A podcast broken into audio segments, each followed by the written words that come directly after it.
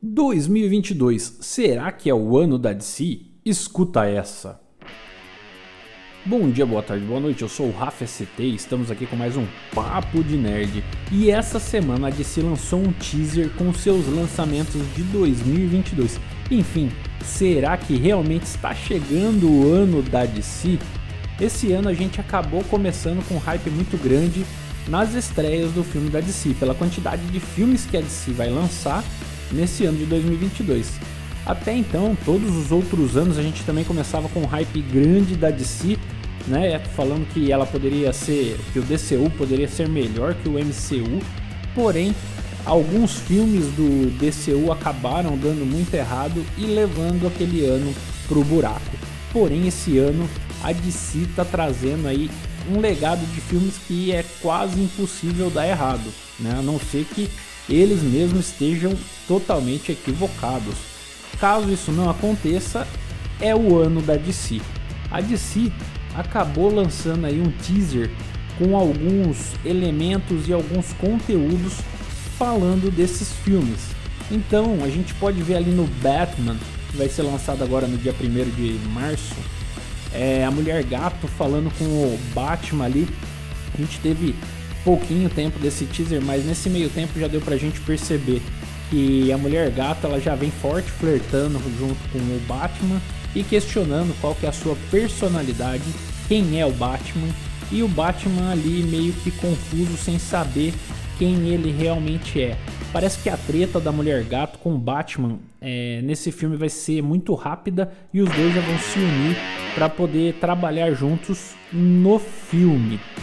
Também tivemos ali um teaser, uma vertente rápida ali do Flash, que vem com uma história de querer resetar a linha do tempo do DCU.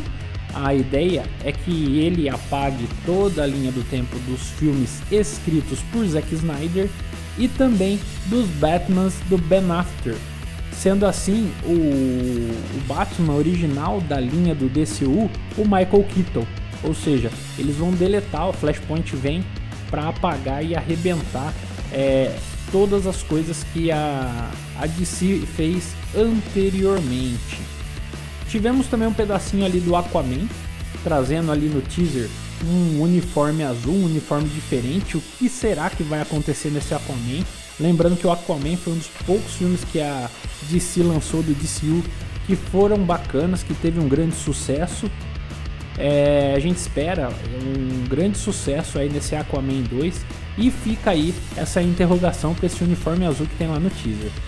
E aí, enfim, vou falar do tão esperado filme, pelo menos para mim, um dos filmes mais esperados da DCU, que é o Adão Negro. O Adão Negro, ele já vem para mostrar que ele vem para arrebentar com tudo, tanto em efeitos visuais quanto em figurino. Os caras não pouparam gastos ali no visual. A gente já vê ali um Gavião Negro, a gente vê um Átomo com um traje ali perfeito, nada daquele negócio de traje estilo cosplay, aquela coisa meio que é, personagem de festa de, de criança, né? Não, os filmes vêm com o, o uniforme perfeito.